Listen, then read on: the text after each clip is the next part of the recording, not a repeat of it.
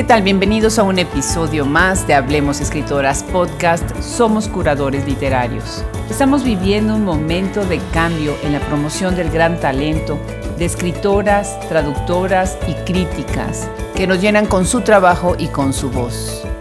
Las editoriales y revistas son grandes aliadas en estos esfuerzos por hacer crecer a un público lector para que disfrute la obra de tantas escritoras. Nos unimos también a este esfuerzo con nuestros episodios cada semana, en donde disfrutamos conversar con ellas, hacer reseñas de libros y ampliar cada día más la enciclopedia y la biblioteca que tenemos en nuestra página web. Y siguiendo esa línea, hoy tenemos el gusto de presentarles a la escritora mexicana Esther M. García, nacida en 1987 en Ciudad Juárez, Chihuahua. Esther es poeta, narradora, periodista, fotógrafa, radicada en Saltillo, Coahuila, y es creadora del mapa Escritoras Mexicanas. Esperamos que disfruten esta conversación. Yo soy Adriana Pacheco.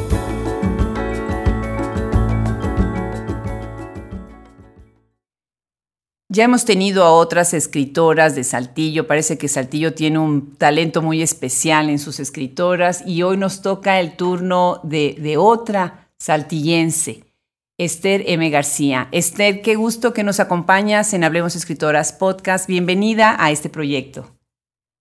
Hola Adriana, muchísimas gracias por esta invitación. Bueno, pues ya ahorita dijimos en la introducción que eres poeta, narradora, fotógrafa y además, bueno, acabas recientemente de crear el mapa de escritoras mexicanas. Así que hay mucho de qué platicar. Empieza eh, a contarnos un poquito sobre tu formación. Originalmente tú eres de Ciudad Juárez, Chihuahua. Así es, sí, nací en Ciudad Juárez, Chihuahua y ahorita estoy radicando en Saltillo, Coahuila. Ya tengo un buen tiempo viviendo acá. Qué bien, qué bien. Platícanos un poco sobre tu formación. Mi formación profesional en cuanto a la escritura, pues comencé a escribir desde muy pequeña, como desde los ocho años empecé a hacer como cierto, como, como una copy de ciertos escritores, de, Edgar Allan Poe principalmente, que era lo que más leía siendo niña con mis hermanas y mis hermanos y mi papá. Y empecé a ganar premios estatales o municipales a los 17 años. Eh, aquí ya estaba aquí en, en, Coahuila y a posterior estudié la carrera de letras españolas, pero también tengo trunco lo que es artes plásticas y lo que es psicología y creo que algunas de esas cosas fueron también las que el interés por esas ramas fue también este, como un precedente para, para mi trabajo literario y a posteriori de que estudié letras españolas, pues he seguido como una punta de conocimiento más autónoma, ¿no? O sea, leer e informarme de ciertos rubros o cosas acerca de la literatura, pero ya por, por mí misma, ¿no? Em, espero yo eh, poder estudiar la maestría o algún diplomado en, en la creación literaria, pero pero eso ya sería como a posterior. Fui miembro del seminario Francisco Amparán de Literatura y pues esa básicamente ha sido mi formación literaria. empezaste a estudiar, entonces, ¿estudiaste la, licenciatura en dónde? En letras españolas, ¿en dónde la estudiaste? Eh, la estudié aquí en Saltillo, en la Universidad Autónoma de Coahuila. Qué bien, qué bien, excelente. Bueno, pues ya tienes muchísima producción. Déjame leer algunos de los títulos eh, que tienes ya publicados. Tienes La doncella negra, la Regia Cartonera 2010, Las Tijeras de Atropos, esa se la, te la publicó la universidad en el 2011, Sicari, El Quirófano 2013 con una reimpresión en el 2014, Bitácora de Mujeres Extrañas, Feta 2014, Mamá es un animal negro que va de largo por las alcobas blancas, ese fue publicado en 2017, Confesiones de una booktuber, eh, publicado por Norma en 2018, La destrucción del padre, recientemente publicado por el periódico de las señoras 2019. Para quienes nos escuchan, bueno, pues se ve que Esther no necesita muchas clases de, escritura, ¿verdad? Ya con esto nos ha mostrado su gran talento, además, bueno, de premios que has recibido, de los que platicaremos ahorita más adelante. Sé también que eh, tú te has convertido en una de las voces más importantes sobre los derechos de la mujer en contra de la violencia doméstica y género. Y quisiera, bueno, tomar, tocar brevemente este tema para saber cómo piensas tú que desde la literatura estás contribuyendo en esa conversación. En un inicio, cuando comencé a escribir lo que fue el, libro, como que detonó el, como este boom eh, en cierta parte feminista en mí, fue con Bitácora de Mujeres Extrañas. Empecé a escribirlo este, a finales del 2012, principios del 2013. Estaba yo embarazada de mi segunda hija y vivía muchísima violencia de género con, con el esposo que tuve en ese entonces, con mi expareja. A través de las lecturas, de, de, compartir ciertas vivencias, de recordar este, las palabras de algunas mujeres que he conocido a lo largo de mi vida, pues empecé como a cuestionarme el papel que tenía la mujer dentro y fuera de la literatura y como un símbolo de, lo que se espera de ella en cuanto a maternidad, en cuanto a pues la mujer en sí, ¿no? Como ente social. y fue por eso que que a través de la escritura empecé yo a, cuestionar y a cuestionarme, ¿no? El, proceso literario que yo llevo no es como este panfleto o esta denuncia panfletaria, sino más bien este como un proceso de, poder este, hablar, entablar una, una relación con el lector para poder cuestionarlo y para poder cuestionarme también a mí acerca de estos ejercicios de poder y de espacios de violencia que generalmente recurren en el cuerpo de la mujer, ¿no? entonces, a partir de ahí fue que que empecé a, formar como una eh, visión propia acerca de esta problemática y cómo podía yo aportar algo a través de, mi trabajo literario. Qué interesante. Y hablando precisamente de violencia, bueno, pues una de las violencias que vivimos las mujeres, pues es la desaparición, ¿no? Que seamos borradas del mapa. Y generalmente las escritoras, bueno, padecen de ese, de ese borramiento espontáneo que no sabemos cómo es que sucede, ¿no? Y una de las cosas que, me parece magnífica en tu labor es esta idea de crear el proyecto Mapa de Escritoras Mexicanas Contemporáneas, con una respuesta contundente a algunos comentarios acerca de que, pues sí había más de tres escritoras en el país casualmente, ¿no? Platícanos qué pasa con este proyecto, cómo surge la idea y cuál ha sido el impacto. Sí, eh, este mapa pues surge a partir como de esta problemática que hubo con Brigada para Leer en Libertad. Eh, en sí fue en parte una respuesta a, este cuestionamiento de que se hizo en redes acerca de cuántas escritoras existen en México, eh, la visibilización, este, si solamente hay mujeres que vale el trabajo literario porque están en el centro del país, qué sucede con las áreas periféricas a lo largo y ancho del país porque tenemos esta eh, costumbre como racista y clasista de llamar las periferias, eh, seguir como minorizando a, los demás este, artistas que trabajan en, diversos puntos culturales del país, ¿no?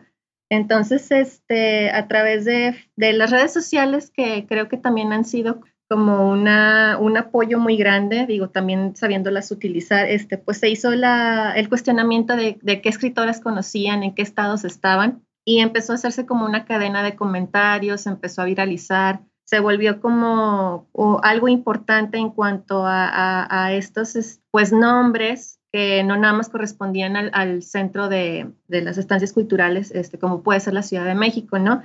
Entonces dije, ¿qué hago con toda esta información que se me ha dado?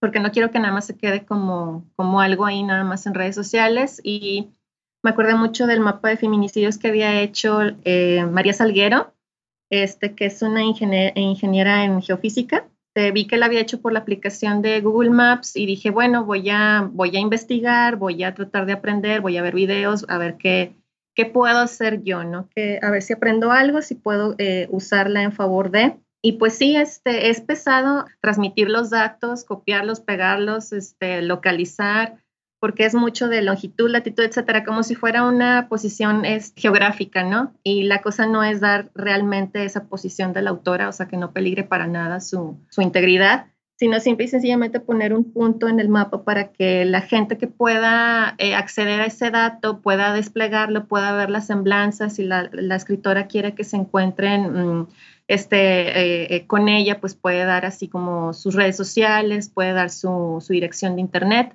Actualmente el mapa va a tener un cambio porque va a ser un mapa eh, dinámico a través de Google Earth. Entonces va a ser como, una, como un viaje a través de todos los estados de la República Mexicana y aparte también fuera de México con las autoras mexicanas que viven fuera del país y que están escribiendo y que están siendo activas.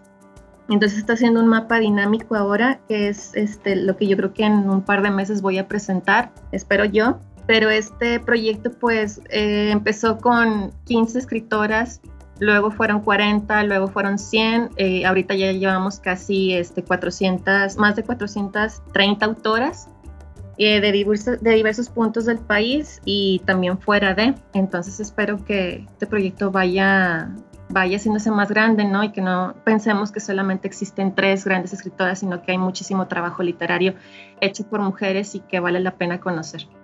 Claro que sí. Pues muchísimas felicidades. A mí me gustó mucho y resonó mucho con lo que hacemos, porque en el 2017 publicamos el primer, una parte de los primeros proyectos de este, de este podcast, antes de ser podcast, fue publicar un libro, Romper con la Palabra, y ahí publicamos una lista eh, titulada Más de 100 escritoras mexicanas contemporáneas. Y en ese momento fue todo una, una situación ahí de haber descubierto más de 100 porque a veces es muy difícil, como tú dices, encontrar la información. El libro ganó un premio a raíz de esta, de esta lista y ahora que estamos a punto de sacar nuestro segundo libro, pues estamos así también con la segunda versión de ahora más de 300 escritoras mexicanas contemporáneas, acercándonos también a los 400 eh, nombres ya, ¿no? El trabajo es arduo, pero vale la pena. Es muy gratificante, ¿verdad? Abrir estos espacios sin la idea de solamente enumerar y enlistar, sino verdaderamente de entender pues cuál es la producción literaria, ¿no? Felicidades, Esther, muchas felicidades. Muchas gracias. Quise abrir la conversación en este aspecto porque tu obra como escritora es tan interesante que verdaderamente necesitaba, necesitamos ahorita el espacio para dedicarnos a tu gran talento como escritora. Te felicito por lo, que, por lo que leí, por lo que ya sé de tu obra desde hace mucho tiempo. Tenía yo muchísimas ganas de que llegaras a este micrófono. Empecemos con tu primer libro eh, publicado. Es La doncella negra, la Regia Cartonera 2010. Bueno, tienes obviamente otras publicaciones antes, pero acá me parece que es como que tu manera ya de entrar en la escena literaria, ¿no? ¿Puedes platicar eh, un poquito sobre ¿Cuáles son tus temáticas? ¿Cuál es tu línea de escritura? ¿Cómo empiezas ya con libros que se dan a conocer de manera eh, más pública?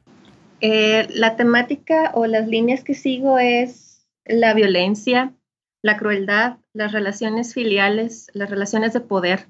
Este, no solamente en las relaciones familiares, sino en, a escala social, a escala humana, cómo nos vamos relacionando, ¿no? Cómo el poder, cómo la violencia, cómo eh, eh, todos estos, este, por así decirlo, tópicos se van entrelazando y cómo uno emerge eh, ante ellos, ¿no? Cómo, cómo te vas desarrollando ante estas problemáticas. De La doncella negra fue mi primer publicación en Monterrey.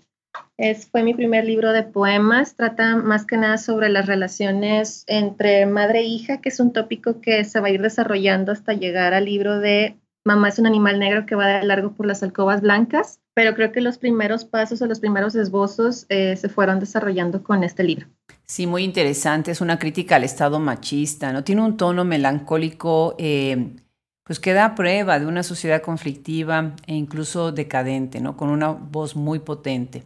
Y como bien dices, mamá es un animal negro que va de largo por las alcobas blancas, que gana el Premio Internacional de Poesía Gilberto Owen. Felicidades.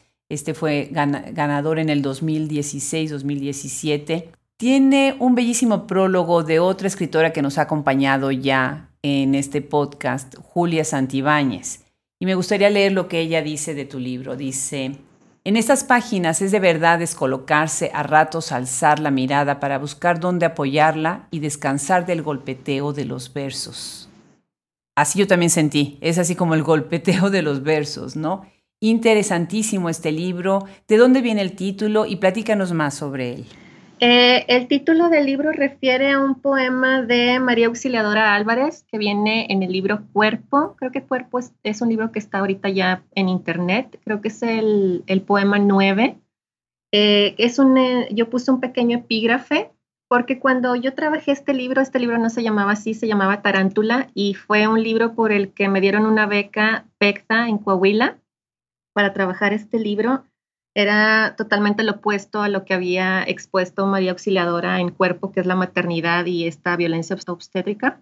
El mío trata acerca del aborto y la violencia entre las relaciones filiales, ¿no? Es un libro que trata algunas vivencias propias, igual que en Bitácora de Mujeres, este, las que yo he conocido a lo largo de mi vida, que he platicado con ellas, que me di a la tarea también de investigar haciendo este proyecto. Eh, los versos como es eh, hablar también mucho de este procedimiento hospitalario. Hay un libro de Mauricio Medo, del cual ahorita no recuerdo muy bien el nombre, pero también refiere a todo esto, lo blanquecino, como lo puro que se vuelve monstruoso, terrorífico. Entonces, parte del nombre de este libro es eh, en fusión de dos poemas, tanto de María Auxiliadora como de Mauricio Medo. Eh, está reflejada aquí la obra de Louise Bourgeois y de otra artista plástica que se llama Tracy Emin, que también es una artista muy autobiográfica y que hablaba mucho acerca del tema del aborto cuando ella fue joven, tuvo abortos y cómo los reflejó ella en, su obra plástica, ¿no? La que habla mucho de la maternidad es Louise Bourgeois y tiene esta escultura enorme que se llama Momón, que es mamá, que es una gran araña de más de 10 metros de altura y que tiene como este simbolismo como la opresión de la mamá, ¿no? Como este ser gigantesco que nos cuida y nos protege, pero que a la vez es amenazante y terrorífico. Entonces, todas estas metáforas, todas estas este, analogías fueron las que empleé yo para, para ir creando este libro y creando cada una de las, de las partes que lo conforman. Tiene una eh, portada muy interesante el libro, precisamente la araña que estás ahorita describiendo, ¿no? Y una, una mujer arriba muy interesante. Eh, desde el principio, desde la que te acercas a la portada, pues ya, ya te abre la curiosidad, ¿no? Algunos de los premios que has ganado, déjame ahorita tomar la oportunidad para mencionar algunos de tus premios. Has ganado el Premio Nacional de Cuento Criaturas de la Noche, Premio Estatal de Cuento Zócalo, Premio Municipal de la Juventud, Premio Nacional de Poesía Joven Francisco Cervantes Vidal, Premio Internacional de Poesía Gilberto Owen Estrada, Premio Estatal de Cuento Chihuahua, Premio Nacional de Literatura Joven Fenal Norma, finalista del quinto Premio Internacional de Literatura Aura Estrada. Excelente. De verdad tienen que leer a Esther. Eh, los premios que se ha ganado no han sido gratis, salen de su talento. Leamos algunos de los fragmentos de este libro. A mí me, intriga muchísimo la manera en la que estás representando la maternidad y cómo estás tomando yo diría una postura valiente de hablar de la maternidad desde ángulos donde no queremos hablar, ¿no? Es muy fácil cerrar los ojos hacia esos ángulos, ¿no? Por ejemplo, estás tomando historias de mujeres que han matado a sus hijos en medio de la locura o de la desesperanza. Como bien acabas de decir, el aborto es algo importante dentro de esta obra y, tus obras en general, ¿no? De las que pierden a los hijos sin querer, sin querer hacerlo, ¿no? O sin desearlo. Y bueno, pues si nos puedes convidar una lectura de este libro. Claro, eh, esta parte, este poema sería de Madre dice que hay habitaciones cerradas con llave dentro de cada mujer.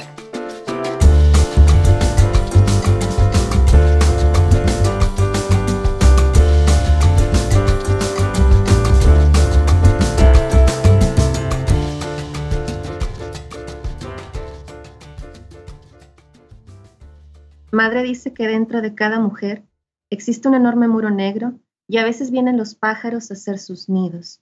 Nubes cantan en el interior sus truenos de mojada nostalgia, y cuando la noche es negra y el cuervo grazna, vienen los hombres con sus grandes martillos, porque todo gran muro, dice mi madre, está destinado a caer. ¿Qué es para ti la maternidad, Esther? Pues la maternidad para mí es, es algo, una palabra muy compleja, ¿no?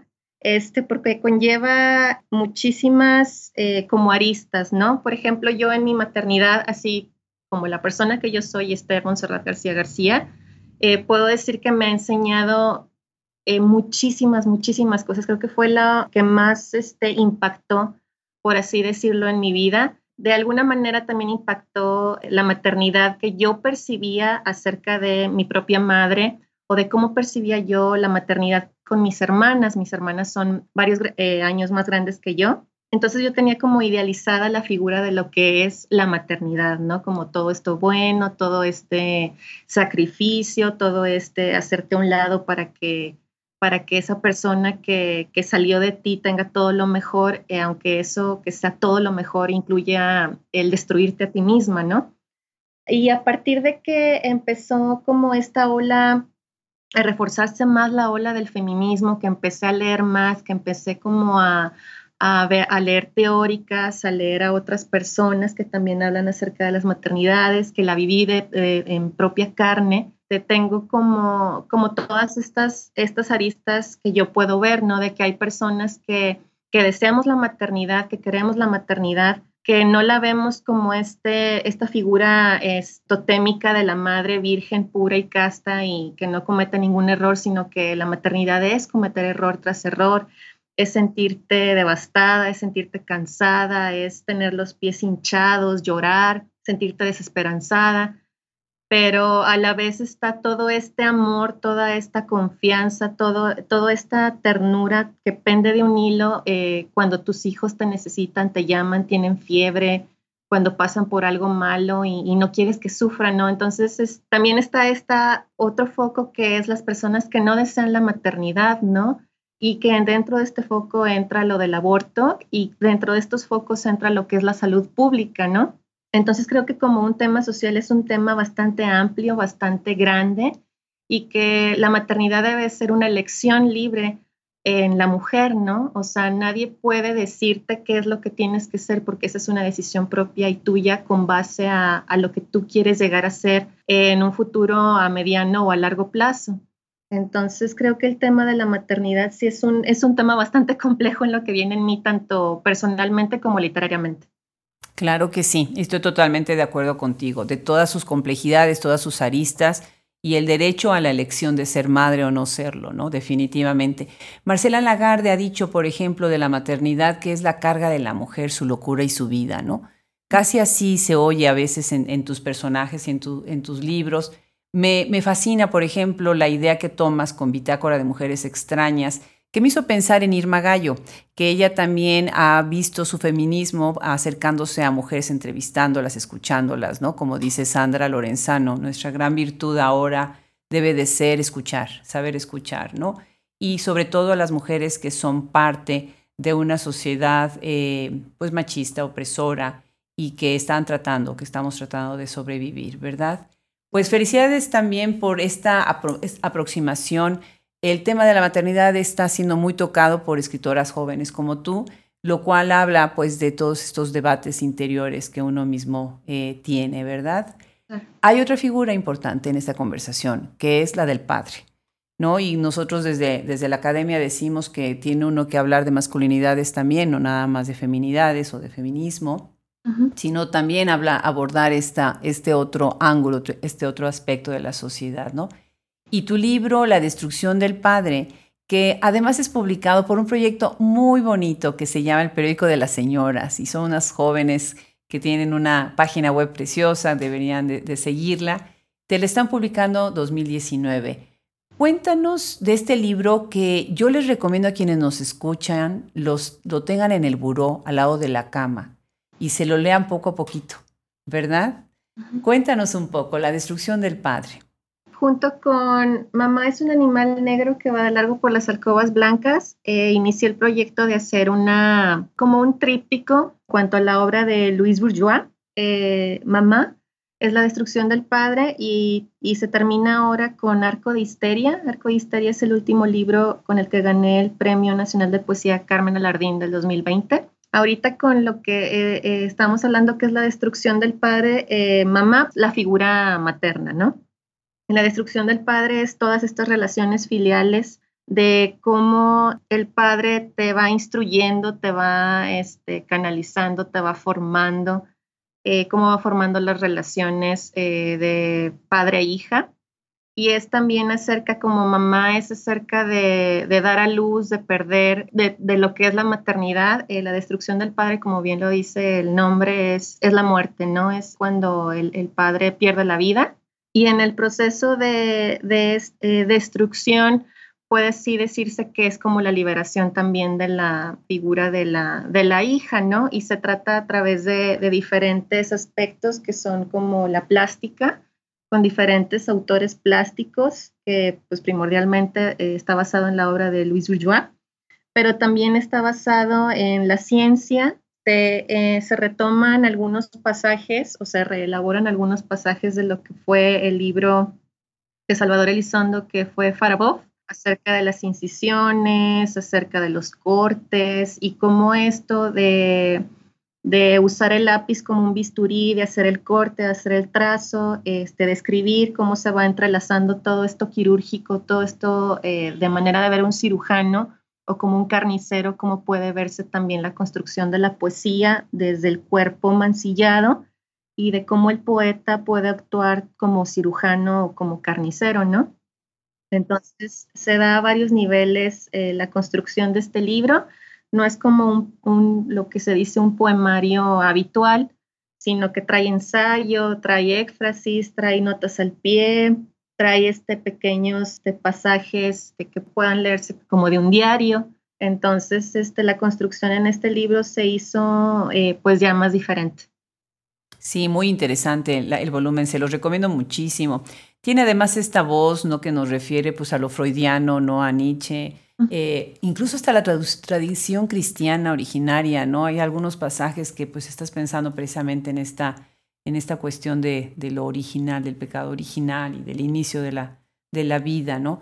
Eh, dentro de este libro hay varios fragmentos que a mí me llaman mucho la atención, especialmente como tú lo acabas de decir por la plasticidad, ¿no? Tu obra es muy plástica se puede ver eh, que hay una gran afinidad con el arte, ¿no? Que ahorita como has estado también mencionando, ¿no? ¿Por qué no nos lees una parte y eh, nos comentas un poco precisamente sobre cómo encuentras esta plasticidad a través del lenguaje? El poema sería Saturno devorando a un hijo. Francisco de Goya, 1819-1823.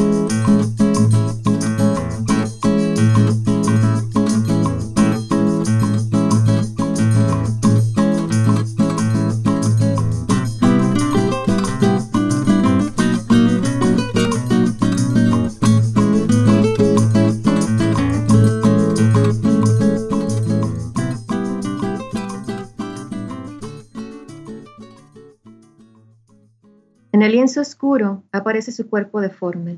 Me apresa entre sus manos gigantescas y viejas. Me dice que me ha estado esperando. Yo, su más odiado tesoro, no tengo escapatoria. En ningún sueño se puede correr. En ninguna pesadilla puedes gritar. Solo puedes verte, verte viéndote sufrir.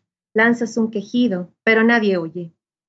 Sus manos me aprietan hasta que penetran la carne de la espalda, hasta encajarse en mi columna. La sangre sale, supura alrededor de sus manos mi grasa juvenil, sus manos, dos cuchillos amorosos reluciendo entre la profunda oscuridad y el asco. Su boca se acerca a mí, su cabeza es enorme a comparación de la mía. Mi padre, siempre proyectando su grandeza por encima de mí, siempre aplastándome con su sombra hecha de pinceladas discontinuas, enérgicas, saturadas. La deformidad de su cuerpo es la deformidad de mi alma. Padre, ¿Ves mis ojos que son los tuyos? ¿Ves cómo se salen del espacio de su órbita ante la presencia de tus afilados dientes? Siento como una fuerza tensa los músculos de mi cuello. Siento que algo se desgarra, huesos truenan. En mis oídos se escucha el silbido de la muerte. Mi cabeza está en tu boca. Cruje, cruje y cruje con la presión ejercida por tus muelas y dientes. Negro, fluye negro. Se esparce una negra pincelada en la imagen. Estoy fuera. Veo cómo terminas con los despojos de mi cuerpo. Cercenado un brazo, en tu boca quedan restos del otro. Arrancas pedazo a pedazo mi carne completa. Satisfecho, creerás haberme vencido. No será así. Crezco dentro de ti, Padre. Desde tu interior te destruiré. Magnífico, magnífico. Sobre todo si pensamos en pues lo grotesco, lo fuerte de esta pintura de Goya, ¿no? Y la, imagen, cómo estás recogiendo, enunciando la violencia, el abandono eh, de una manera muy estética. Eh, me gusta mucho cómo este ritmo está intercalando siempre, ¿no? A través de los tropos, la imagen tras imagen tras imagen, construyendo, sí, a ese monstruo que estás describiendo y esa relación. Muy interesante. Cuéntanos un poco más sobre tu técnica y a quiénes lees, Esther. En general, este, creo que lo que influyó muchísimo en mi técnica fue haber estudiado letras españolas, porque creo que tiene mucho de, Pues de esta escritura es como de gongoriana, como este neobarroco, como un poco sobre eso. Creo que influye mucho también en mi obra, pero también lo que ha influido mucho, aparte de los ritmos, de los cortes, de los tropos, ha sido la obra de Chantal Maillard, si no me equivoco cómo se dice su apellido, y el haber descubierto por medio del seminario eh, Amparán a la autora Anne Carson, que viene este, con este libro que está en vaso roto que se llama De Creación, pues para mí fue como un súper masazo en la cabeza y también porque afirmó varias ideas que yo tenía y que, por ejemplo, en la escuela en letras españolas, pues todo era como muy,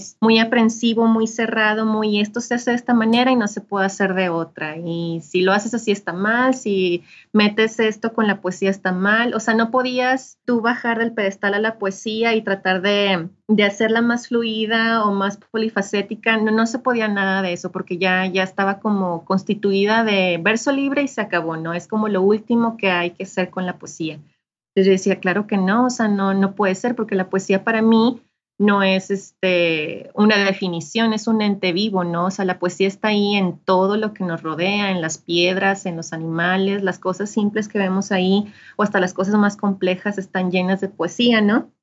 Entonces, el haber leído este libro y el haber visto cómo esta entidad se volvía eh, algo rizomático que, que compenetraba con todo, que se unía con más cosas, pues me hizo repensar este, mi escritura y mi forma de enunciar y también el fondo y la forma.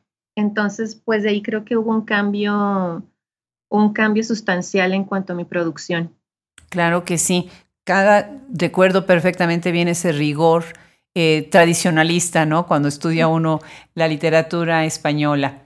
Así es. En otro de tus libros te acercas a esta problemática también de género pero a través de, como ya dijimos, entrevistas, que es Bitácora de Mujeres Extrañas, este fue publicado por FETA 2014, y también en Doncella Negra, que fue publicado La Reina Cartonera 2010, como ya mencionamos, ¿no? Acá entras con otro tropo y estás utilizando otra estrategia, que son los animales. ¿Cómo te sirven los animales para enunciar?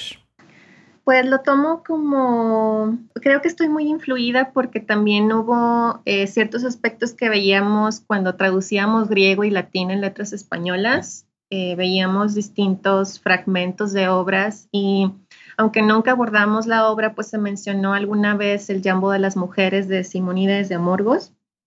Es un poeta arcaico y es el, considerado el primer poema misógino de la historia este, entonces ahí utiliza muchos, muchos formas de, como unas 10 formas más o menos de denunciar a la mujer por medio de animales para, pues, para hacerla menos, ¿no? Entonces pensé muchísimo en esta forma en que la, la sociedad misma, pues, no ve a la mujer como una persona, sino como una cosa y siempre se le ha, como esta cosa sacrificial, que siempre ha sido como esta cosa mística del sacrificio y como otra vez, incluso acerca de los feminicidios, creo que lo vimos hace poco con, con un caso en la Ciudad de México en donde esta persona desoyó a su pareja, ¿no? Como estas cosas acerca del, del buey sagrado que se tenía que sacrificar a los dioses y cómo se desollaba, cómo se mataba, cómo se hacían estas libaciones, pues ha influido muchísimo en, en mí y en crear también mi propia mitología acerca de cómo está construido el mundo y cómo lo, lo voy reflejando yo en la, en la obra, ¿no? Es también parte de, de, esta crítica social de cómo se animaliza a la mujer para así someterla eh, y hacerla menos, ¿no? Tener poder sobre ella, porque siempre hemos creído que como, como seres humanos, como personas pensantes, por así decirlo, pues estamos en un nivel muchísimo más alto que los animales cuando pues no, no ha sido así, no, no es cierto, ¿no? Entonces, eh, también viene esta, esta cosa de la violencia, ¿no? Eh, cómo se ha relacionado la mujer con el animal y cómo como animal se debe de someter. Eso ha sido como la, mayor influencia para que yo utilice estos este, elementos a lo largo de mis obras. Claro. En tu libro Bitácora de Mujeres Extrañas, la misma palabra bitácora me parece toda una propuesta, ¿no? Es decir, bitácora. Así estamos nosotros catalogando, estamos teniendo muchos tipos de, mujeres. Algunas de las mujeres Eh, y además equivocadamente a veces, ¿no? O sea, tener esta idea de tratar de catalogar y de poner etiquetas, ¿no? Claro. Pero lo que es un hecho es que hay muchas mujeres que se han acercado a ti a través de tu vida y las estás retratando en este libro de muchas maneras, ¿no? Me, me gusta como en el título, ya algo así como en la revista del siglo XIX, ¿no? Que ya desde el título te decía de qué se trataba, lo que ibas a leer, ¿no? Entonces, muy descriptivos. Eh, ahí se ve tu formación también de, letras españolas, ¿no? Sí. Muy descriptivos los títulos, ¿no? Por ejemplo, Mujer solitaria cuidando a su madre. Ya, o sea, casi podría ser el poema, ¿no? Es así. Mujer carnicera degollando un pájaro azul. Mujer que ama a otra mujer. Mujer devorando al hijo. Estas historias me imagino que han entrado en diálogo directo con tus otros libros. ¿Han sacado de estas historias otros de tus libros o cómo es que dialogan tus obras en general? Sí, en general cada una de mis obras, de mis obras, perdón, se va entrelazando con alguna anterior, como que siguen un, un ciclo, un entramado. Me gusta eso que haya una propia inter textualidad entre las propias obras, que haya algún fragmento, alguna frase, alguna palabra que hile una obra con otra, aunque esta obra sea muy a posterior. Me gusta que haya pues como esa conexión, ¿no? Porque también es una forma de reafirmar mi, mi pensamiento, mi propia voz literaria y mi propio como tono o mi propia marca de cómo ir construyendo, ¿no? Esta, esta poética, por así decirlo. Claro, claro, definitivamente. Bueno, pues para cerrar la conversación, me gustaría que nos platicaras de confesiones de una booktuber. Eh, esto está muy interesante porque acá te estás refiriendo y les estás hablando a los jóvenes. Qué importante hablarles, escribirles a los jóvenes, ¿no? Sí, así es. Sí, sí, es este una una novela que como ha sido como muy diferente porque pues la producción que tuve siempre fue por la poesía, aunque yo empecé en narrativa, eh, empecé escribiendo cuentos, empecé pues me gané un premio nacional de cuento, luego escribí una serie de cuentos para la universidad y luego eh, estuve muchísimos años este, trabajando producción este, poética y de repente eh, me llamó mucho la atención es, este movimiento, pues ya es plenamente parte de YouTube que son los booktubers, ¿no? Que son estos chicos a los que les gusta reseñar libros, hablarte de libros, hablarte de literatura, darte tips. Entonces empecé a ver eh, cómo e, esta como nuevo movimiento social entre los jóvenes también estaba entrelazado por la manera de venderte socialmente para volverte un influencer, ¿no? Para como esta felicidad a través de influenciar a otros, eh, volverte un objeto mercadológico y cómo para alcanzar un sueño eh, sacrificas ciertas cosas de ti para que los demás te acepten, ¿no? Y una de las cosas que se me hizo, que siempre se me ha hecho muy pesado en torno a las mujeres es nuestro, pues así, nuestro cuerpo, no nuestra corporalidad, de si estamos delgadas, de si estamos gordas, de si tenemos celulitis, de si tenemos pecho, no tenemos pecho, eh, las piernas, delgada, gorda, etcétera.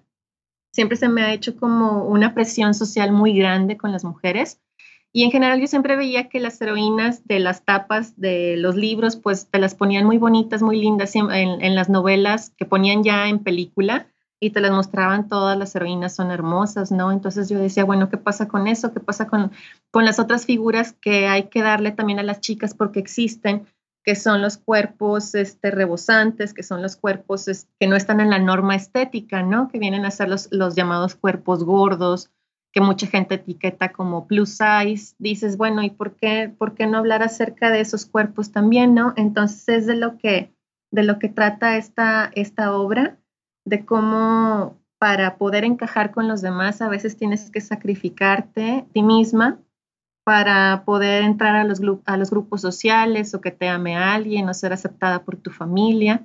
Entonces es de lo que habla de lo que habla este, este libro, ¿no? De las vivencias de una chica, de, de, sus problemas, de lo que desea, lo que anhela, cómo quiere ser amada y cómo en este inter, pues, pues llegan ciertas cosas, ¿no? Porque la idea se me ocurrió cuando yo estaba trabajando de periodista, entonces tuve que analizar muchas notas en donde se hablaba acerca del acoso o lo del sexting, que ahora ya está en el Código Penal, este, gracias a la ley Olimpia de cómo al tú mandarle fotos a alguien más, pues cómo esta persona te manipulaba para obtener ciertas cosas o luego las hacía virales en, en el WhatsApp o en las redes sociales. y quedaba impune mientras que la, la, mujer, la persona que las había compartido, pues se le tildaba de X o Y cosas, se destruía su vida socialmente, o como algunas personas lo hacen libremente para ser amadas, respetadas o validadas, ¿no? Entonces es una problemática que yo vi mucho en los jóvenes aquí cuando trabajaba en Morelia en un periódico y aquí en Saltillo, y que decidí que, que sería un buen detonante eh, para la novela. Claro, claro. Bueno, pues qué gusto platicar contigo, Esther. Platícanos cuál va a ser tu próximo proyecto para que ya nos crees la expectativa. Pues ahorita el proyecto que va a salir es este el libro eh, en Conarte en Nuevo León, que fue el ganador del Premio Nacional de Poesía Carmen Alardín 2020. El libro es Arco de Histeria. Con este libro pues se cierra el tríptico que inició con Mamá es un animal negro que va de largo por las alcobas blancas.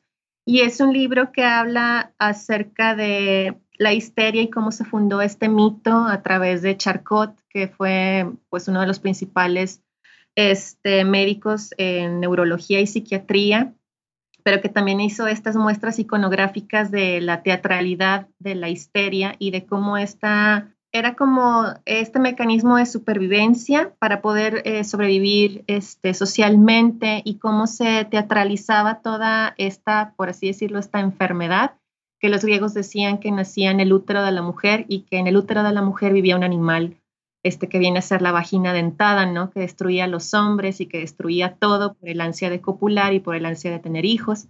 Entonces esta obra pues retoma todo lo que se, algunos puntos que se vieron en la destrucción, que se han visto en Bitácora, en Doncella, en Mamá es un animal negro, el propio cuerpo en Confesiones de una booktuber. Y este, al igual que la destrucción del padre, trae, no es un poemario como tal en verso, sino que, o sea, trae lo que es eh, eh, la éfrasis, las notas al pie, también es un diario, hay dibujos que representan lo que es el arco de histeria, que se dividía en cuatro fases. Entonces es un libro que también trae su propia complejidad, pero que también es, es la forma de, de ver que no somos unas histéricas porque asocian el, el término como historia e histeria, ¿no? Que se ha visto influenciada por, por decir es una loca, es bruja, es el demonio, es la oscuridad. Y cómo todo esto va construyendo el imaginario social de que la mujer es todo lo negativo y todo lo malo, ¿no? Cuando pues no, no era así. Yo me acuerdo cuando daba clases que les decía a mis alumnos, eh, ustedes saben que el término histeria tradicionalmente es solamente para mujeres y las, chicas del salón siempre, ah, no, no, pero este cuate también está histérico, ¿no? Eh, me, me, encantaba su, su, reacción y además su reacción de sorpresa, ¿no? Cuando saben cuál es el origen del término. Y bueno, pues, pues brillante la manera como lo estás retomando. Esther, no sabes qué gusto eh, haberte tenido en este micrófono. Les recomiendo muchísimo su trabajo. Busquen a, Esther M. García. Está en las redes, está en varias de sus editoriales. Y bueno, pues bienvenida a Hablemos Escritoras Podcast. Gracias por habernos acompañado el día de hoy. Muchísimas gracias, Adriana. Fue muy padre esta, esta plática contigo y espero que, que podamos concretar más trabajos juntas. Muchas gracias. Claro que sí.